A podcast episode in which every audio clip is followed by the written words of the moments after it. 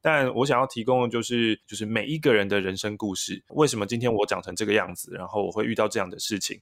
那因为我们在现在这个世界上面都只有单一人生，我们没有办法活另类历史嘛。所以我其实借由别人的故事，我好像可以可以接触到更多，也许我这一生不会接触到的事。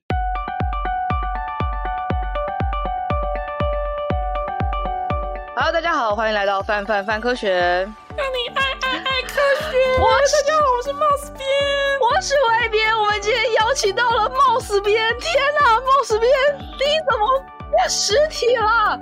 啊，没有，我们今天邀请到跟范科学，呃的动画合作六年了。我相信在 Podcast 上面，大家已经非常熟悉他的声音的马克。嗨，马克。嗨嗨嗨嗨，Y 边好，嗨，大家好，嗨。我是景禄哦，太快乐了！大家好，大家好，大家好。我想说，如果整集都让你用冒 o 边声音讲话，你应该这礼拜就不用会疯掉，就不用录其他的，绝对会疯掉。应该对，绝对会疯掉。你冒 o 边在线应该最多五分钟，不能超过吧？而且冒 o 边，如果大家仔细的去听过往这些呃影片的话，你把以前的或是不同时期的不同天录的拿出来，你会发现，嗯。帽子边，你是同一个人吗？哦，好像是 不同人呢。对对，他会有一点点差异的。跟根据我那一天的那个声音状况，其实帽子边有时候会，他他有支线，有时候帽子边他其实是他的其他老鼠兄弟来帮他。我觉得这是相当合理。你知道，哎，我忘记有没有跟你讲那个里设定，就是帽子边死掉一次的时候就会死掉，然后他不同支的编号，你知道在哪里吗？就在哪里？你把围巾拿下来，在脖子后面这样。所以你看，他从来没有但是没有人知道，没有人知道。所以你这个你这个设定完全符合，你这个做法完全符合了我们的设定，这样。哇，所以他其实是 Rick and Morty，就是其实他已经在呃不一样的宇宙已经死过一次，以后他可能在。他是那个我不知道你有看《新世纪福音战士》，就是林波林有很多只林波丽，所以冒死边其实是有很多只冒死边，然后呼应就是实验小鼠其实本来就是会被牺牲，然后它有很多只，然后它品系是只要是一样的，它做的实验。哼。对对。大概是这样子的精神。好，好，好，好，太棒了！我今天得到 一开始就得到一个冷知识，太赞了，一点都不重要冷知识。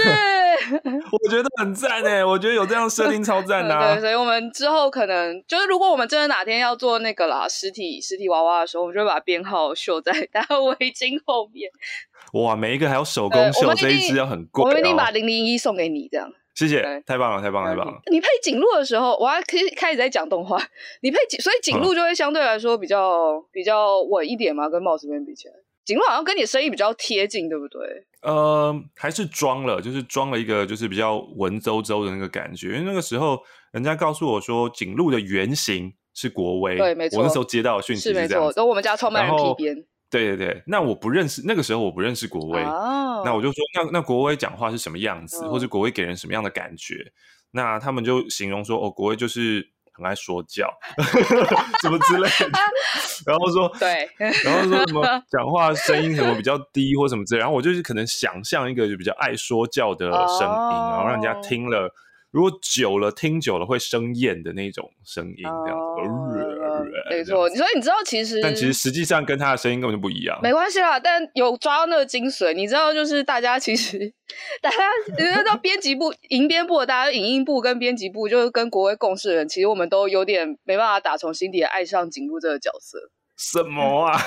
有点难。为什么？你对自己的老板总是又爱又恨嘛。然后帽子边就很可爱啊。啊然后景路就是呃，他是你老板的化身。啊、然后所以我对他总是很冷淡。所以你看得出来那个写脚本会，对对对，就是对景路基本上有点不是很爱他的感觉。我不知道敬畏感。我不知道你有没有，你有没有这个 feel？我那那就是他人设嘛，对啊。对，没错，没办法。好，但是我们今天找马克来的原因是我们等下后面再好好来聊聊，就是。那个范科学动画，我有很多事情想要跟你对标一下。但今天主要邀请来的原因是因为我们这呃这个月的专题是童年崩坏，然后我们讲了很多就是过往旧的 ACG，、嗯、然后也讲了一些过往科技物。那我觉得一个在台湾让大家会感受到时代在更迭的，嗯、我觉得就是呃传媒的传播形式。那你现在也是有在录广播，嗯、然后同时你也有在做 podcast，你也有在做 YouTube，嗯，所以就很好奇，就是第一个你怎么走上广播之路，一定多少跟你呃有在听广播这件事情应该是有关的吧？然后所以想要没错聊聊，就是你在做广播的这段期间，你觉得有没有什么变迁或变化？然后到了变成 YouTube 跟 podcast 之后，就是又有什么不同的感觉跟迭代？小时候我自己就是爱听广播啦，对啊，就是从小时候听，因为诶那个时候其实是电视最兴盛的时候，是、呃、cable 发展最好的时候，所以就是我的同学们跟我同年纪的人都是对什么周星驰啊、什么港片台词啊如数家珍这样子。可是不巧是我家没有第四台，就是我爸妈不让我装。所以我就从来就没有接触过到那些东西。那在那个年代呢，也是中华职棒最兴盛的时候，所以有第四台的人，他们就可以借由第四台去看职棒的转播。可是我没有办法，那我怎么办呢？那个时候呢，就还有广播的职棒转播，哇，酷！所以我就用。广播去听直棒转播，然后对于人家的球打到哪里，然后挥棒落空那些姿势，所有的我都是用想象的，因为我看不到他们实际上做了什么动作。后来是这个广播，一开始我还要从 AM 当中调什么中广什么新闻网，然后调那个很很很不好找的频道。后来呢，是因为好像九零年代吧，正式的政策是九三年啊，但实际上真的商用电台开始营运，差不多九五九六年的时候，然后那个时候就台北之音出现了，嗯、然后我就觉得哇，这个东西好酷哦，说这个东西就是有很多呃，对于国中时期的我来说很很新鲜的事物，然后好像可以。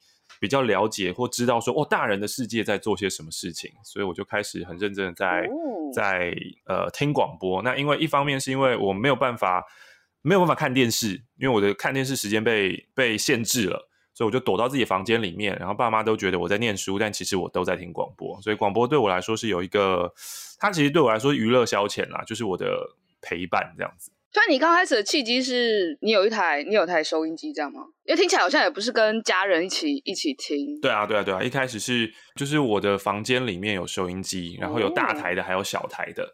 小台的是晚上睡觉的时候 偷听，然后有时候早上起床起不来啊，我爸来叫我的时候，就发现啊，你又听一整夜什么之类的。对，然后反正呃，我的房间里面应该至少就有三台。我现在讲这个对很多。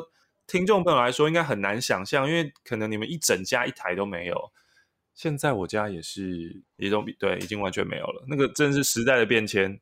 但我小时候的时候，我们家也是也是有，就是客厅一台大的，因为我们家也没有电视，嗯、所以客厅一台大的，然后大概一人一台一台小台，然后同时还可以听听录音带这样。所以对 Y 边来说，呃，你遁入的地方。就是漫画嘛，对，对，对，没错，我是看书跟看漫画，然后 看到、嗯、看到大概小学就开始、嗯、开始近视了，然后广播基本上都给爸妈放，所以他们听什么我就跟着听什么，然后听最多的是听新闻嘛，啊，对对对，然后放录音带，那时候还什么尤克里里，然后听相声。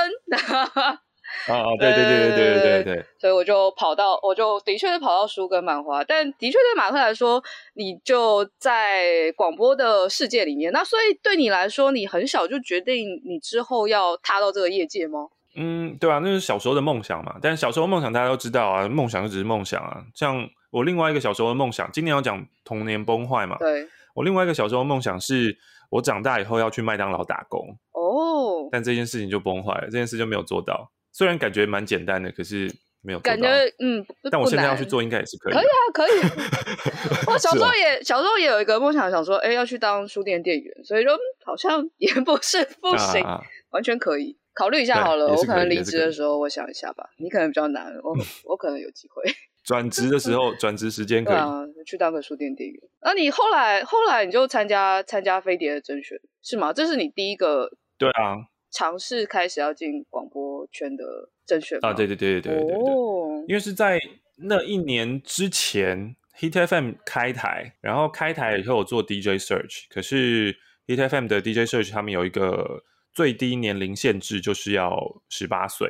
那我那时候听到的时候还没有十八岁，所以就错过了。然后接着下来隔年那个时候刚好刚好十八岁，对，就满十八岁了，所以我就可以参加了。所以就那个时候呃，飞碟先开了，然后我就说、嗯、哦，那我要报名这个，我就就去报名了这样子。那时候他们甄选的时候考什么啊？考一开始第一关面试啊，就像现在我们这样聊天啊，聊个几分钟吧，还是一分钟不到，反正就聊一小小段的时间，因为报名的人很多，啊、那时候报名的人非常非常多，还要。分那个梯次的，嗯，好像总共后来有七百七百多号吧，差不多，然后最后有选，好像呃，最后选六个人哇，在那一届。我突然决定我要跪着跟你讲话，你让我换个姿势。为什么？我觉得其实百分之一也很厉害，百分之一是还好吧，百分之一还好。对面试人来说，就会觉得你机会还很多次啊，就是然后会觉得对啊，所以表示你真的很厉害耶。不是不是不是，那个时候有一种东西就叫初生之犊不畏虎，其实会很害怕，因为当你到了那个现场的时候，嗯、然后那个时候我高中生嘛。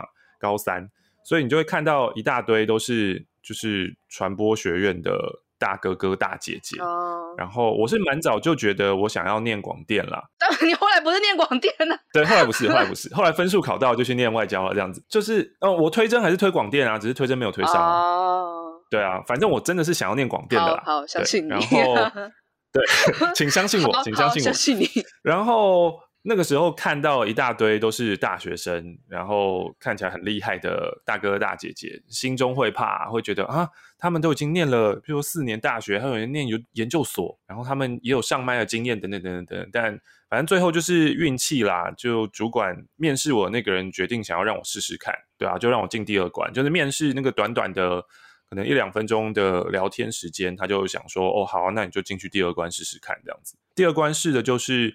它会有一张纸，里面有很多歌，有中文的，有外文的。然后你从这些歌里面，你自己挑选出五首来，然后你在想你要怎么样去串接，然后怎么介绍他们这样子。哦。然后从这个第二关之后，你录完了一个成品，呃，内部呃电台内部就在开会讨论说，呃，这有进到第二关的，好像就已经只剩三四十个人了。嗯嗯，然后再从这三四十个人里面再选选出最后的五个六个来这样子。然后后来就第二关过完之后，那时候就他们就开节目吗？还是他是用什么样子的形式？你开始加入？就直接开节目啦，哦、直接嗯，就开了一个假日的节目给我，哦、然后是在可是是在分台啦，嗯，就不是不是真的在台北听得到的，就是在分台，然后你就可以主持一个呃。与其说是音乐性节目，但是其实那个节目它就是放给你做，飞碟非常非常的放任，就是你要干嘛都可以，真的。听起来是一个开一个 podcast 节目，开时段，然后你就做 podcast，你把时间填满哦。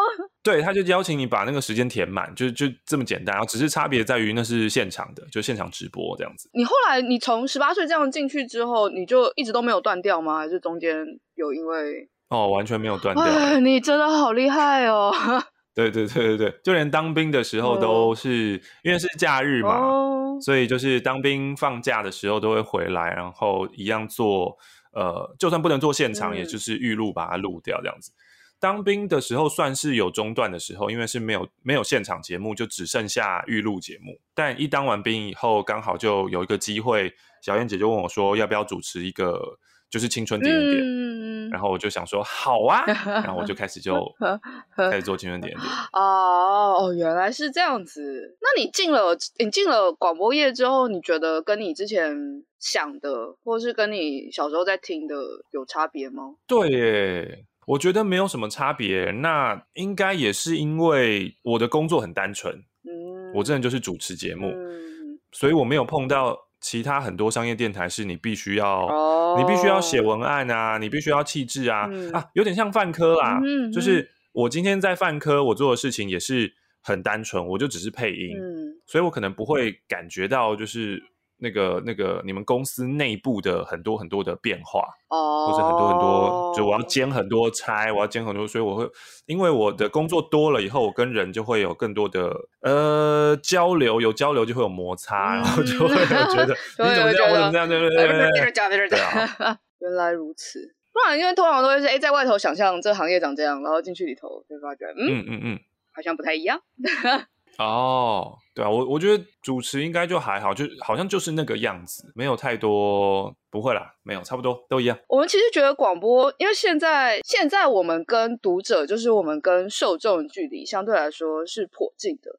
但我就觉得，借由广播跟读者之间、跟受众之间的那个连接有点浪漫，因为它有一点时差，然后它中间又有一个又有一个不同的媒介，然后你他碰到他听到你是是真实的，然后你拿到他们的内容，然后再出去，然后又有一种就是哦，不知道到底有听到还没听到，可能有可能没有的那种浪漫想象。啊、那你就后来到了，就是比如说你开始有 YouTube 跟 Podcast，那我觉得那媒介有点不同。你觉得？你觉得在这几个不同的媒介形式当中，就是跟读者之间的互动变化有没有特别大？还是有没有哪个是你比较喜欢的形式？其实说实在的啦，我还是比较喜欢做广播啊。我我我说的是现场广播，嗯、就是不是录好的那种，嗯、因为其实录好的就跟就跟 Podcast 没有两样啊。那我喜欢很及时的互动，哦、就是现场我可以接 call in，然后我可以我在讲什么时候，虽然我不知道有多少人看到。嗯但是我蛮喜欢那一种感觉，就是它不是很很像 YouTube 的直播，就是我现在知道有多少人在上线，然后多少人在聊天室在讲，呃，那个又太近了，oh. 我可能又会被影响到。可是广播就是一个我的控制权蛮大的，呃，然后接 call in 或是什么控制权也都还是在我手上。我觉得这个平衡是真是很很赞的一个平衡。对吧？在广播的现场节目上面，可惜的是，呃，现在真的大家比较不喜欢讲电话啦，因为甚至大家有一些电话恐惧症。对啊，根本就不想讲，所以电话少了非常非常多。哦，真的，因为本来，因为其实电话恐惧症的原因应该是大部分是因为，嗯，当然就是讲话会透露很多很多不同的声音讯息是是一件事情。然后，然后另外就是基本上，因为大家没有办法接受那个突如其来的东西。但比如说 call in，基本上因为是我选择，然后我喜欢你，我想要跟你讲话，嗯、所以我才 call 进去。嗯，所以不会不会不会，不是吗？不是吗？当然当然，那个心态是我想要讲什么，或者我喜欢你，所以我打打完进去。可是我相信很多人现在应该是没有 call in 过的经验。你们去 call call 看，你们去 call call 看，真的就是我也是从小，比如说我以前那时候听广播，让我非常非常喜欢那些主持人。所以他们每次开 call in 的话，我就会很认真想要打电话进去。可是打进去的时候，大部分都是通话中嘛，因为那时候太多人要抢。突然有一天通了的时候，那种感觉就是通了，然后你就心跳加速，砰砰砰砰砰。因为我刚刚在听那个呃，你在讲《钢之炼金术士》然后的世界观那一件事情，对，然后我就觉得其实这个也是有一点点像是这个世界，就你。很努力要做某一件事情，uh. 然后这条路大部分都是不通的。突然有一天有一个机会，就是那那是一个蛮随机的东西，可是它通了，通了以后你才会想到啊，竟然通了，然后那我现在要怎么办？然后那个对，然后那个时候你心跳会超级加速，所以你会常常听到人家 call in，呃呃，直接的接起来以后又是被挂断的声音，为什么？是因为他突然听到了，我真的被接起来了。瞬间我脑子空白，我不知道讲什么。那慌了以后干嘛呢？就挂电话。就是那个这一件事情的本身是很很有趣跟很，我不会形容那个感觉，就是你你必须要自己去做过，你才会知道，对啊。而且就算是现在哦，就算是现在我自己在主持广播节目，然后我自己当主持人，我去 call in 别人的节目，或是我打电话给别人的节目要上线的时候。嗯我都还是会紧张，那个那个心里的那个心跳，那个没有办法消除掉，哎，超妙的哦，真的哦。我本来想我说习惯就会，嗯嗯嗯、因为本来大概乍想，我想，哎，如果你用世界观这个概念，就是我们大家觉得都已经跟异世界很熟，然后我们都看过很多轻小说，男主角在里面过的就是风生水起，然后然后于是我突然把你丢进去，然后他说你试试看啊，然后就哦卡关空白合理。不知道怎么办，先赶快离线。但如果现在还会怎样表示这件事情不是刻意练习或者是经验可以消弭的，但这个刺激的感觉应该也有点肾上腺素出来，然后让你觉得哇，是有觉得兴奋，然后有成就感这样。是是是是是。所以你小时候也会就是打 call in 进去吗？会啊，会是打，啊，哦，有机会就打。哦，就是以前有很多赠奖节目，嗯，就是现在 call in 进来，我会送你什么什么东西，嗯，这样子。打疯狂的打，那赠奖很难吧？我一年可能才拿过，又拿过什么？两三次赠品。赠品是什么？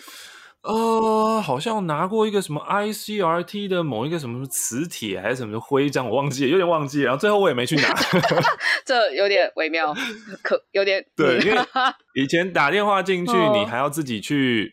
最早的时候他们会寄给你，然后接着下来呢，就是呃，对，预算越来越少，他就没办法记了。哦，对啊。但以前听广播的时候会听别人口音，然后会不理解为什么有些人有时候会挂电话，跟为什么他们讲话的时候要抖抖抖抖抖抖抖。嗯嗯嗯。这样我好像就大概可以感觉得到这件事情。你试一次就知道了。我我真的觉得经验就是这样子，就是你听别人做，呃，你觉得嗯，为什么呢？啊，你自己做一次，你就会知道了。啊、对对对对对，讲电话而已嘛，很简单啊。对，打打一次，大家打一次。现在的那个打跟之前又有一点点的不一样，哦、差别在于，呃，现在的打基本上是你一打就通。你应该是可以预期，你马上就会通进去。然后以前的那个闯关比较难，以前一开始一开始你打全部都是嘟嘟嘟，然后是很微小的几率会听到，听到这个第一个的时候，你就已经觉得 今天我很幸运。对，可是你听到那个，你也不知道什么时候你会被接起来。哦那现在不一样的地方是你一打本身就一次，只是看你什么时候被接起来而已。哦，现在还是有扣音。节目吗？啊，有有有，我我的节目就还是口音节目啊。对对对对对，我的节目还是口音节目啊。我，我现在就是以前青以前青春点点是凌晨十二点到两点嘛，那现在青春点点没了，我现在是呃下午的两点到四点，星期一到星期五，还是口音啊，还是喜欢接大量口音。我找时间跟我同事一起，以免以免打一下，以免太紧张。好。那你开始在做广播的时候，广播是很多人听的。那后来因为有说就是开始大家电视，然后广告被瓜分嘛，那受众就会开始有变迁。嗯、你自己在主持的时候会感受到就是听众在迁移吗？或者是很明显的感受到就是，哎，跟你周遭的工作伙伴比起来，好像这个产业在一种嗯有在变迁或在变化的感觉。有啊，绝对是有的啊。嗯以前就是菲姐最喜欢讲什么？菲姐最喜欢讲说，你们知道以前我们的台庆台庆送什么吗？么以前台庆呢抽奖是送一台车，欸，哎，一台车，一台你可以开的车，不是 火柴盒小汽 车。对，那现在台庆送什么呢？现在台庆就送。诶，可能就几百块的东西这样子，哦、或者是或者都是人家广告厂商提供的礼盒，嗯、对吧、啊？那个那个感觉就差非常非常多啦。如果你真的要比的话，所以呃，有没有感觉这个产业在变化？绝对有啊，它就是一直往下走啊。可是呃，它会走到某一个底，就会停在那边，它就会跟一个人的习惯吧，就是。某一某一个收听习惯的人口还在还活着的话，它就会一直在那边，因为那一个那那一段的人，他们习惯也不会瞬间的改成说我要去拥抱新媒体。就像现在，呃，我妈就是一个非常喜欢听广播的人，那呃，我可能会想要让他去接触说，哦，你不要这种。呃，一直在看大众媒体，然后被动的接收讯息，然后我希望你可以自己使用新媒体去查东西啊，干嘛的？可是这对他来说就是有点难，他还是很喜欢被动的接收。就算他现在用 Line，就算他现在看 YouTube，嗯，呃，他还是会转传，就是还是会接收那些别人转传给他的讯息，他不会自己去找，跟自己去。想或者查证说这个东西对不对，这样子这不容易啦。毕竟他们来说，这是一个新的在学习的东西。然后社群媒体基本上吃的东西就是很很本能的，它让你没有办法停下来，然后就是要上瘾。所以它既然这样设计的时候，你要非常刻意的把这东西往外推，它才不会就是这么深影响。然后的确，从一些比如说数据调查，其实其实的确也有刚刚马克讲的那个状况，就是报纸、广播电视，呃，固定在上面会会使用这些媒介的人，他使用的嗯、固定的分钟数其实就就就蛮固定的。那一些变迁，比如说，哎，电视跟网络有黄金交叉，可能约莫在二零一一三年、一四年的时候，然后使用网络的时数就疯狂变多。但在但在那个期间之前，嗯、其实用广播的平均平均时数就蛮固定的。他这边在讲那个民众每日使用媒体的次数，广播大概就稳定的在约莫四十几分钟左右。因为广播其实已经算是呃前前一代的媒介了，它已经经过了电视的挑战，所以它其实。呃，现在的新媒体在瓜分的时候，它受到的影响会小一些。它真正最大的冲击应该是在电视刚出来普及的时候，嗯、对，所以它整个的那个呃黄金的注意力全部被电视给抽走很多。所以现在要看的可能是未来的电视会 面对到这样的情况，就会被新媒体就是抽走这样子的，大家不会再去看电视。或者现在媒体不知道会在被什么东西抽走。那你自己在，因为这毕竟是你小时候希望投身产业，但进去的时候，它就开始开始有这样子的下滑或变迁的趋势。你自己当下在里面的时候，会不会觉得紧张，或是觉得自己要换一个换一个工作，或是学新的技能之类的？一开始的时候只会觉得哦，这是那个梦想成真啊，还没有想那么多。后来呢，做了几年以后，发现哎，这个产业好像不像我小时候听的那样的这么的蓬勃了。就是以前我记得，呃，主持人都会说，听众的信如雪片般的飞来，然后我就会想说，雪片，雪片是有多少？是有有有多夸张这样子？然后当我自己做的时候呢，那当然我有开信箱嘛，然后也希望大家寄信，然后我就想说。嗯，怎么会这样子？而且是很明显的感觉到那个收信的分量是越来越少，越来越少，那个很明显的，对啊，所以会觉得哈，那怎么这个跟以前都不太一样？但另外的是，这一份工作本来就蛮不稳定的。嗯，就主管常常会说：“哎、欸，你的节目不知道，说不定明年就没有了，呃、不要讲，或是可能今年一下就没有了。”对，就是他常常会这样子讲。那也许这是他的管理技巧，也不一定。反正就是告诉我不要太安逸吧，对啊。所以其实我在做这份工作的时候，一直都一直都在想，说我还可以做什么？嗯，对，还还还有什么东西是可以为我带来收入的？嗯、那后来呢，我就想说，哦，既然是声音的话，那那我就可以当配音员。因为同样都是用声音的，然后所以我也很喜欢这份工作。但是很不巧的也是，当我成为了配音员，梦想成真了，又成真了以后，嗯、配音这个产业也在萎缩当中。我们之前跟配音员 录音，他也有这样说。对对对对对，就是配音这个产业其实也在往下掉了，对啊，所以呃。那我觉得没差啦，就反正我现在又找到一个新的地方嘛，就是 YouTube 跟 Podcast。对啊，我不知道会不会因为我的进来，然后让 YouTube 跟 Podcast，我觉得我是没有这么大的能力啦。这个是正在起飞的产业，所以啊，就这样。哈，那你进 YouTube 跟 Podcast 的时候，你那时候决定要做这件事情，因为我们很好奇，因为比如说像我们要做 Podcast，、嗯、我们也是皱眉想了很久，觉得到底要不要做这件事情，然后想说，哎、嗯嗯，不行，大家开始起飞了，嗯、我们身为就是。因为呃，垂媒像我们这样类型的媒体，其实基本上最好的日子是在二零一四年。到二零一七年左右，就是那阵子社群媒体很高，嗯，然后我们这样子的内容容易被大家看到。嗯嗯嗯，然后后来就是粉丝也变多嘛，然后脸书脸书的那个演算法又调整，所以像我们这样垂媒，在现在这个时代反而不是那么容易，呃，容易有高流量，就是流量基本上都会往下变浅。那大家也都是这样，然后所以对我们来说，我们的起心动念就是，哎，我们要让科学的内容能被看到。所以既然嗯，Podcast。有是一个，就是在二零二零年那个时候，二零一九年末，二零二零二零年起来的东西就，就哦不行，我不管，要冲进去，所以就硬着就是偷袭下去，这样子头皮做，对啊，嗯，没有，因为对我们来说这件事情是开心的支线。那对我来说，是因为我那个时候的广播深夜广播节目结束了，点点点，所以我可能点点点，对对对，圈点点没了，所以我可能要去找一个新的东西去延续下去，嗯、所以我才找到 YouTube，、哦、对啊，那。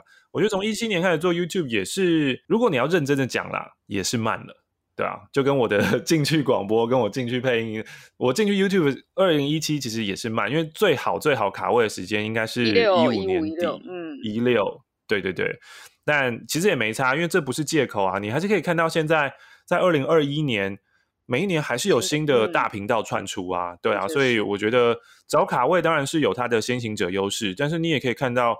前面的先行者优势，呃，可能就 bang 就也也会不见啊，所以你不用去想说啊，我我晚了什么没差没没有，你就是好好做自己喜欢的事就好了吧，这我我自己觉得啦。那你现在现在 YouTube 跟 Podcast 做到现在，你觉得除了我们刚刚讲到，哎，跟听众之间的距离不太一样，你觉得跟广播最大的差异是什么？嗯、对你来说，其实我一直把 YouTube 跟 Podcast 就是当广播一样经营，所以。我一直没有特别去为了不同的媒介去调整太多，那我觉得这个也是为什么就是马克信箱的 Podcast 或是呃上班可以听的 YouTube 频道，它可能不会爆红干嘛的？比如说像百灵果他们做 KK 秀，然后就可以找很多有声量的人，然后彼此互相，然后借由访问，很快可以让他们流量带起来。但我好像是就是一直在做很舒适圈的很舒服的事情，所以一一直做舒服的事情就不会有什么大突破嘛，对吧？我就是一直稳稳的，就是做自己开心的事情，然后一直在还是用不同的媒体做同样广播的事，所以呃，我的听众也就大部分都还是能够接受广播的人。嗯，那对于现在其实，在接触比如说接触 YouTube 或是 Podcast 比较少听广播的人，可能有点。get 不太到这个广播魂在哪里？他们可能有在看上班可以听，然后或者是看马克信箱，但是听马克信箱，嗯、但可不可以就是简单？如果假设我们想要你描述一下，就是你的节目的广播魂，就是嗯嗯，那你觉得广播魂是什么？就是你有在维持广播的这个精神？就是我希望可以让你们在不动脑的时间，就是人生当中有很多不太开心的事情，嗯、但是又不得不去做。譬如说做家事的这种苦差事，oh. 或者说像我啦，我不喜欢、嗯、呃开车，mm hmm. 可是你又必须要通勤啊，嗯、对啊，或者通勤时间，这这些东西对我来说都是琐碎的呃不得不做的时间。嗯、那我希望在这些时间当中，你可以找到一个可以陪伴你的。那这个陪伴呢，当然很多人会转向。要去吸收一些有知识的东西，像 Podcast 里面有很多也是我要听心理学啊，我要听就是科学啊、历史啊等等，或是，但我想要提供的就是人们的人生故事，就是每一个人的人生故事。嗯，呃，为什么今天我长成这个样子，然后我会遇到这样的事情？那因为我们在现在这个世界上面都只有单一人生，我们没有办法活另类历史嘛，嗯，所以我只能借由听别人的故事，在想说，哎呦。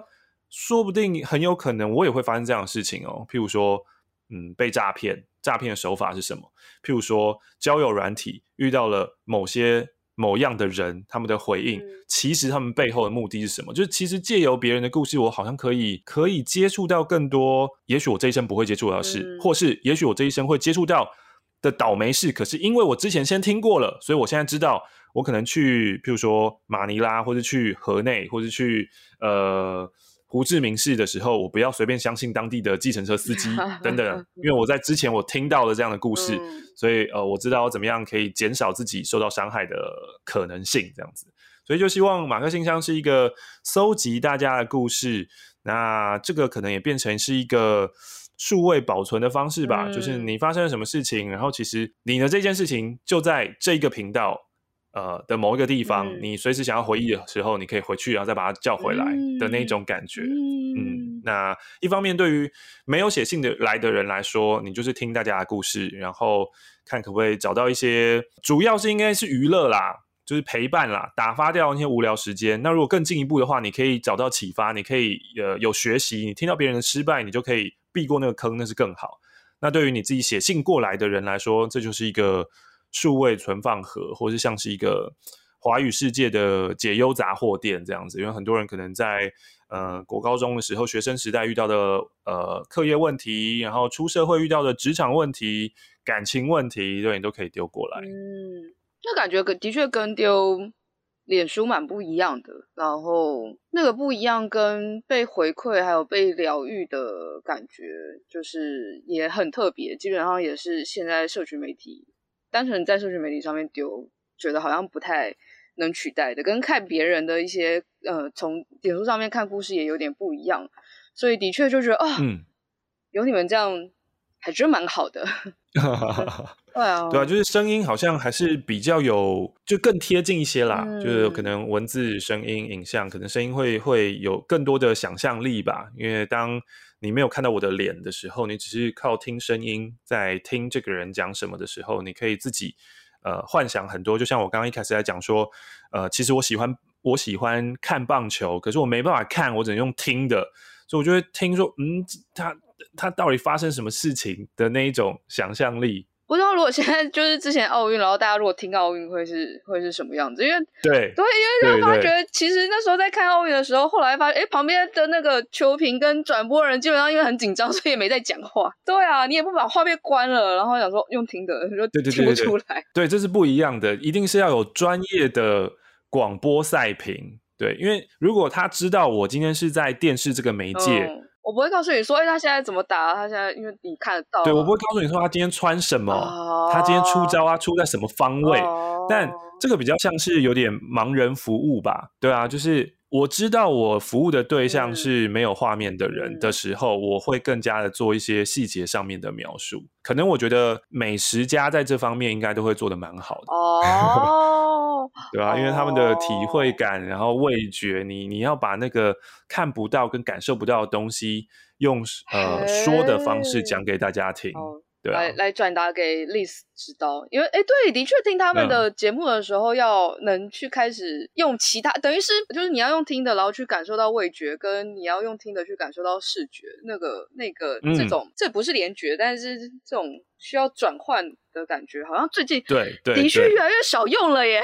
这其实就是要我们回到小孩子啊，就要我们回到小孩子联觉的时候嘛，对啊，或是就像刚刚外宾讲，就是转换啊，就是我看到一个什么东西，我把它转换成不一样的呃。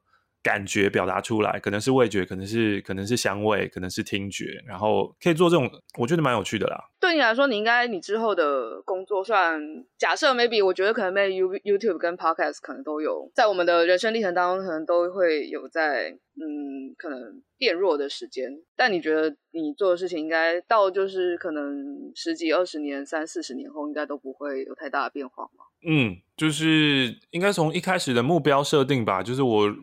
没有说我一定要爆红的这一种，我我一定要超多流量，我只要不要有这种的执念的话，应该就没差。因为这个就很像一开始在说广播嘛，它会凋零，但是凋零到某一个程度的时候，你就会发现他还是有那一群支持者在。那现在我很幸运的是，在做马克信箱的时候，因为从广播来的听众可能还在，然后可能现在因为不同的媒体又吸收到了、吸引到了一些。嗯，不一样的人，嗯、那他们也会构成一些新的群体。当然，未来这个一定会发现说，嗯，我听久了觉得无聊了，就离开了。这种一定会有的。可是，反正我就是继续做我喜欢的事情嘛。然后，呃，同样是新的人会离开或留下来，旧的人会离开或留下来，我都没有办法控制。但我很确定的是，我会一直成长。那，呃，我成长的速度可能跟听众。不一定一样，嗯、但如果有缘我们一样的话，我们就可以一起一直继续这样成长下去。那如果听众的成长速度就是大幅超过我的话，那当然我就会被丢在后面嘛。嗯、所以我也希望我可以就是努力往前啦，就努力往前。其实有的时候会觉得这件事情蛮令人战战兢兢的，然后，嗯，因为的确读者一直在变化，然后流量环境也在变化，嗯、然后虽然呃，比如说我们要做的事情也没变，就是希望大家是觉得科学知识是有趣的，然后能够做科学传播这件事。嗯但你有的时候，我也会怕，觉得读者一直往前，他终将他能找到一些新的方法，他其实可以不一定必然需要你，然后会不会到了某个时候，你做的这件事情，其实你以为有意义，但其实就没有意义。我说我。就然后就会就会抖抖抖抖抖，对啊，因为你就会觉得，假设就是我们现在说我们频道比较比较大，然后别人的科普文章到我们这边来，可以可以更容易被呃喜欢科学的人看到。但如果假设我们又回到未来，我们又回到有点像布洛格时代，我们又比较容易让个人跟个人可以容易接触得到，我们能够嗯个人能够传播的媒介又变多，它其实不必然需要你这样子的管道跟渠道的时候，你就会觉得哎。嗯那你想要做的其中一件事情，它对于别人来说就是已经不是很重要或不是很必要，或你如果没有跟上那个各各式各样的潮流，你就会默默被丢到后面。嗯、那尽管你想要坚持做想要做的事情，但还是会觉得哦，会不会就突然就消失了？这样会担心哦。刚刚那个啊，应该说。呃，如果未来呢，这一些呃，比如说我想要接触科学的人，然后可以更简单的接触到科普文章的作者的话，是不是还需要平台这件事情？一方面来说，这不就是你们一开始的初衷已经算部分成功了吗？那就是可以功成身退啊，因为就是你的确是，oh. 你的确是让喜欢科学的人，我确切的找到了那一个我想要找的资讯了，所以现在我可以直接去找他。对啦，是。以平台立场来说，对了，我是被跳过了，可是你们的目标达成啦，对吧？对耶。但当然啊，就是以一个企业的立场来说，当然我是要持续的想着怎么样永续的进化跟经营，不能不能不被需要这样子。对对对对对对对对对。好吧，就所以同时我们在学习新的平台，同时也对新的平台感到不习惯，然后同时觉得旧的平台很讨厌。然后一直在这个 很毛很毛的讨厌的状况，所以就会觉得，比如说很多人都会说，哎，现在媒体迭代，然后在做新媒体的人是既得利益者，嗯、因为我们一开始出来就是新媒体嘛，我们不像比如说什么科学人或者是科学月刊，还有杂志，然后他现在必须要适应新媒体，啊、我们好像一开始就在这里原生，嗯、所以我们是既得利益者，但其实就一点都没有既得利益者的感觉，就是你觉得你没有坐在那个位置上面享受既有有的流量，也是蛮辛苦的，在其中挣扎，可能。才有现在觉得，嗯，也不算、也不算好，但就是一点点成绩的这种感觉。嗯嗯嗯嗯，而且网络实在是太快了，嗯、就是你不知道什么时候会突然出现一个，比如说更强大，或是更厉害，或是东西更完整，然后又没有呃历史包袱的。因为其实现在呃，就算我我就以范科来讲好了，嗯、因为范科呢这六年之间也有产出了很多东西啊。可是我觉得当一个东西这。是热力学嘛，嗯、我们就会不断的，会会有很多多支线，然后就一直一直跑出来。可是那些东西，就是你没有一个像一个园丁去修剪它的话，它就会一直就是长长长长，然后可能会让我们要找的时候，可能也不简单，或者干嘛。不过范克就会一直做改版嘛，对不对？就是让我们可以更简单的去找到，然后去改改到。然后我觉得这就是。以你们一个平台企业经营，跟就是以我一个就是我做自己爽就好的一个很大的差别。我只要觉得没有啊，演算法对我来说没差。就是当然，你看到 YouTube 提醒你说，哦，这一部观看的人数好像没有以前高哦的时候，你还是会想说，What？是不是？你还是会，你还是会觉得，好啊，怎样啊，怎样怎样？对，但是。但就是还是要一直提醒自己说，哦，没有没有没有，我不是为了那个做做服务的，就是我在做的是我自己的，做自己开心的事情这样子。然后只要我确保这件事情我开心，我就继续做下去。所以当自媒体快乐的地方在于，你可能不用想太多。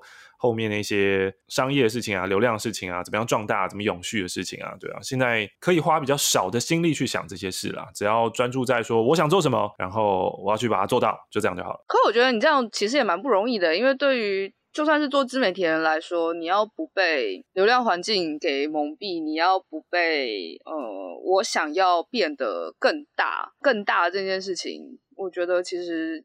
比如说，你刚刚看 YouTube 时时都在提醒你这件事啊，所有时事也时时都在提醒你说，就是哎，你要不要做一下时事啊？你时事做一下，你流量就会 biu biu biu 哦。你要怎么抵抗这些诱惑？我觉得这件事情其实并没有那么容易，这件事情反而是不容易的。就是心里面会有很多声音嘛，所以现在的学习就是在整合心里面的声音。比如说，看到了呃，百灵果突然在二零二零年突然的呃、嗯、YouTube 订阅数从、嗯、从呃两位数。到三位数，然后突然到了六位数的时候，你会觉得 what what？就是哎，瞬间被超车了，被超过了呢。然后现在他们是一个呃很有声量的代表，不管在 Podcast 上面或是他们自己的支持者当中，那心里当然一定会有声音想说：你看看你，你也要去访问那些人啊，就是做这件事情，你不是做，你又不是做不到，我不是你为什么不去做做呢？做不到啊。你也可以做啊，对对对，然后呃，所以等于是要花蛮多时间跟自己心里面的声音对话的。然后像刚刚这个外边说这个时事这件事情，时事就是有流量。那既然知道这件事情了之后呢，呃，如果想要流量的话，那我就好好准备啊。譬如说像之前那个呃奥运的时候的那个羽球那一件事情嘛，对啊，那我就在我自己的 IG。或是之后有一次是我知道金曲奖的时候，那我就这些都是已经确定的事情，我就知道我就在那个时候先准备好了一篇文章是跟那个有关的，然后在这件事情结束之后就发布，那我就可以享受这一个事件带来的流量。那我觉得这个其实跟投资上面的事件法是很像的。就是譬如说，你会知道说这家公司的什么时候他就是要开股东会，什么时候他就要除权息，他什么时候会办什么会议。那我已经知道这些事件以后，我就先提前为这件事件做准备。那呃，然后也想好了剧本说，说呃，他大概会怎么样，所以我这样投资。那以这种方式去想来经营自己的自媒体，我觉得也是蛮不错的啊。就当我那个。心智很吵着说：“你赶快去追流量，你赶快去，就是去去做一些这个实事的东西。”那我可能就会想说：“哦，好啊，那呃，我就花一点点时间，然后可能可能我就满足我心智的这个部分，嗯、但其他时候可能就还是呃佛系经营，因为真的会很吵杂，就是就是有很多声音会很拉扯啦，对，告诉你说你这个要追，你一定要追，不然你就会被摔到后面。嗯、我觉得这是这一种匮乏跟害怕的心态，嗯、有时候反而会让我们失去了啊，我到底要干嘛？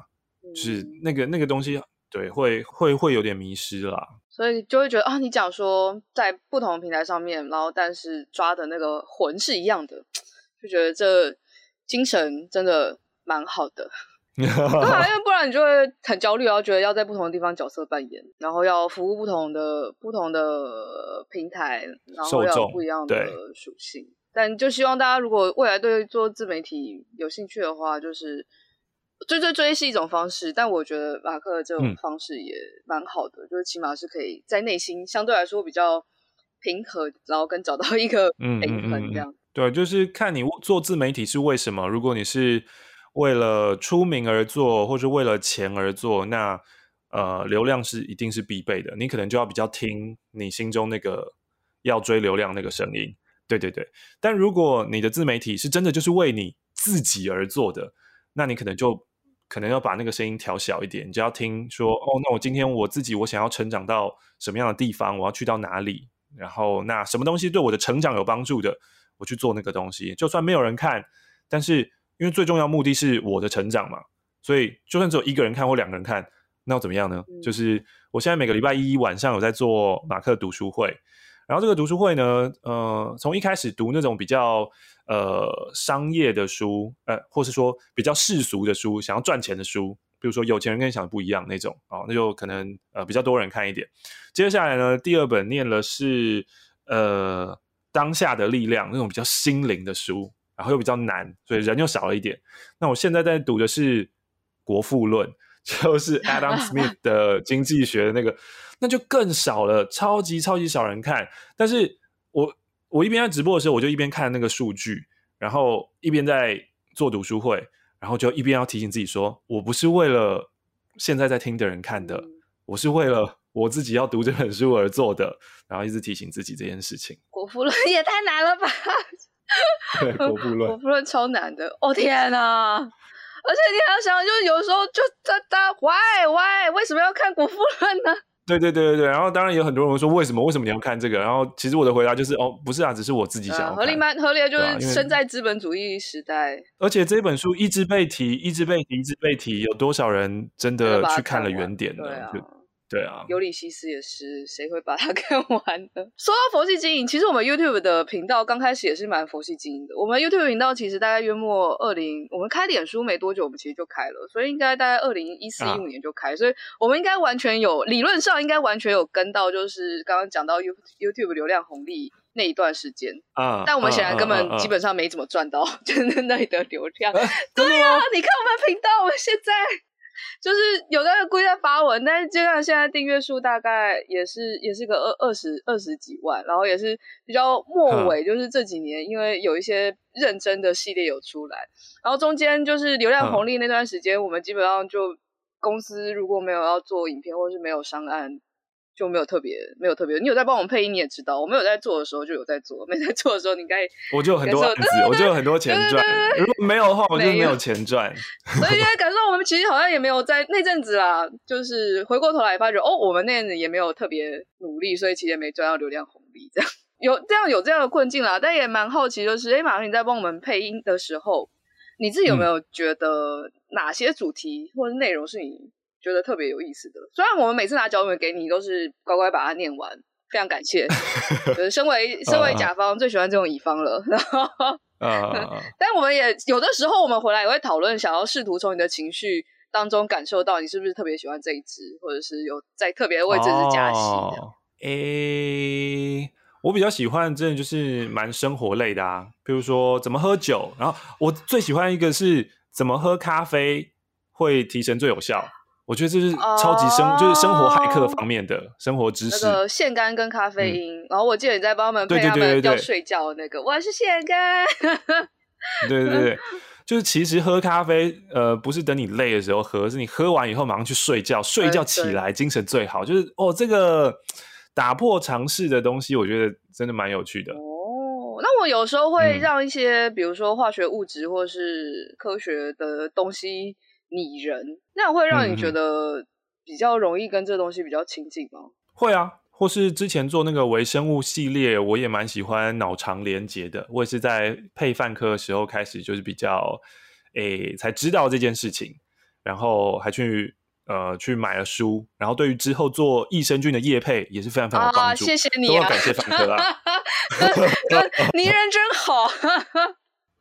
对啊，还有之还有之前最近我觉得很妙的是，我跟范科就是好像被放在同一个池子里面。就是我可能先配了范科的某个笔电的业配，oh. 然后那家笔电也来找我喽，就也要马克信箱做业配。然后我想说，哦，这个东西啊，我懂，因为呢，这个呃范科的制作就是 Lawrence 都对都已经帮我写好稿子了，所以我完全可以理解这个东西然后可以大幅的减少我的准备的时间，赞赞，yeah, 附加价值。我有时候觉得对耶，我们因为你知道在商案，因为我们过往比较接比较多是那种就是公部门案，嗯、然后现在商案就是会希望、嗯、商案本来他们比较喜欢投放的是大的媒体或是大的 KOL，、嗯、然后我们就试图想要有一套就是新的方向，是让他们知道就是哎、欸、现在分众分的很细，然后所以你要达到你想要达的 TA 的时候，基本上你只打大的流量是是。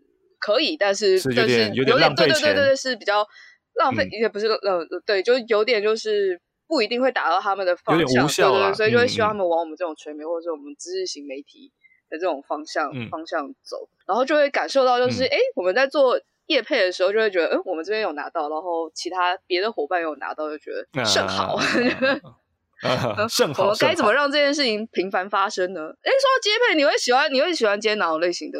有没有哪种类型是你特别喜欢的？因为像有时候我们接益生菌，我自己就会有点纠结，因为你一定要讲要讲，就是厂商的产品是好的，我觉得它的产品也没有不好，但就科学上来说，讲它的产品是好的，后续就是在科学上是有极限的，我就会变成我不知道那个线要怎么抓，所以益生益生菌跟荧幕比起来，荧幕就比较好处理。嗯大概是这种感觉，我也我也是我也是同样的感觉，我也是同感啦，我也是同感。对啊，然后就会喜欢希望试图在里面找就是切知识的点，然后让大家觉得那个觉得是有趣的。然后我们常常在看，我觉得可以接的业配，嗯，我就会一直看怪奇事务所，然后进行思想实验，就想说怪奇事务所接业配，我应该也可以接吧。然后我们如果接的话，要写什么呢？是啊是啊是啊是啊是啊，是啊，我觉得这也是一种接的方式啊，就是你看到了跟你。差不多的，你要说竞争者嘛，不一定竞争者啦，就是同性质的呃自媒体或是平台，然后什么东西去那边下，其实你可以自己去找那个厂商，因为你既然找了他，其实我跟他是同性质的啊，对啊，但我们的受众不一样啊，所以然后我又比较便宜啊，我们大概现在目前目前走走这个走这个路线这样。跟我们之后可能会有新的系列，希望可以再请你多帮帮忙。OK，没问题。今天非常开心邀请到马克，然后我相信应该蛮多听 Podcast 的人都不知道，我们认识这么久，哎、欸，真的蛮久的。没错，从一开始的时候，对对啊，从范科学一开始要做影片配音的时候，然后就真的很感谢那个时候的范科学的草创伙伴，然后又找到我，然后我就一直等于是。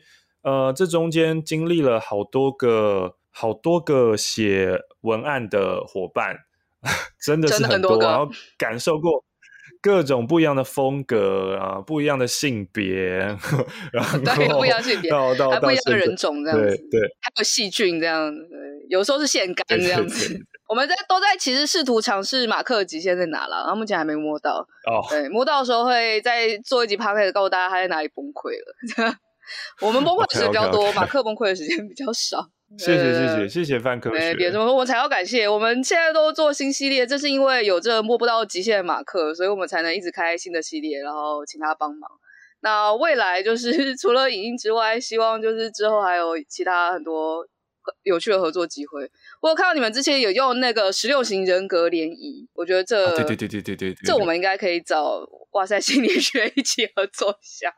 一起来做一下，对对对对对，对，好啊，那就希望在就是这条媒体跟大家分享知识的康庄大道上，我们还是长长久久的伙伴。这样。